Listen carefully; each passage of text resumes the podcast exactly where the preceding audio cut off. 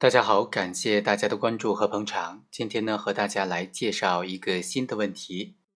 什么是过度医疗？过度医疗怎么认定呢？过度医疗对于这个双方当事人的民事赔偿责任的划分、民事赔偿责任的分担份额有什么影响呢？今天就给大家讲一讲这样一个案件。本案的主角魏某驾车和李某驾驶的电动车发生了碰撞，造成了这个乘客。也就是这个李某车上的乘客高某受伤，电动车受损的交通事故，经过交警部门的认定，魏某负有本次事故责任的全部责任，李某和高某不负责任。高某受伤之后就入院治疗了，总共治疗了三百二十多天，住院了三百二十多天，而且呢，诊断为是双膝的半月板损伤，住院的费用将近八万块钱。经过鉴定是伤残十级，高某为了索要这部分款项，就向法院起诉了，要求这个被告魏某以及他的车辆保险公司来共同赔偿医疗费、伤残赔偿金等等费用，总共是二十三万多块钱。在一审期间的承办法官就高某住院治疗期间的情况询问了他的主管的医生，就发现说。高某住院是属实，不存在这种挂床的现象。医生在告知高某住院治疗意义不大，高某没有接受医生的建议。但是因为高某按时交了全部的住院费，为了处理好医患关系，医院就没有强行的责令高某出院。对于这个案件，对于本案当中高某的这种行为，属不属于过度医疗行为呢？本案的被告要不要承担这二十三万块钱的赔偿责任呢？承担多少才合适呢？一审法院经过审理就认为，原告在住院期间的各个月份所发生的住疗费用数额其实不存在明显的异常。法院依照职权调取了原告的体温、脉搏、呼吸等等生命体征病历，记录了全部过程。但是都很难证明高某存在挂床的行为。保险公司提出说，原告挂床的这种辩解理由是缺乏事实依据的，这种辩解理由不成立。考虑到参照公安部颁布的《人身损害受伤人员误工损失日评定标准》的规定啊，受伤者关节部位损伤误工时间的标准是关节韧带损伤是七十天。主要肌腱断裂为七十天，机体的离断为九十天。原告被诊断出来的是双膝的半月板损伤，住院总共是三百二十多天，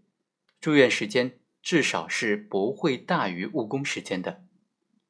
和这些标准相比呢，明显是过长了，所以原告存在过度医疗的行为，额外加重了赔偿责任人的负担，有失公平，所以。高某对于他的过错扩大的这个损失呢，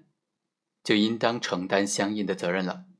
高某误工期、护理期以及营养期都是酌定认定为一百五十天就可以了。高某超出一百七十天的住院的期间所产生的全部费用，总共八千多块钱，都应当由高某自行负担。对于高某超出了一百七十多天算出来的这些自请的护理费、住院的伙食费。营养费、误工费等等四点二万元，也都应当扣减，最终认定这个保险公司应当赔偿十五万块钱。原告高某不服，提出了上诉，但是在二审期间又撤回上诉了，所以一审就全部生效了。本案法院就认为高某的行为是属于过度医疗行为，高某他超出了法定标准，长期的住院，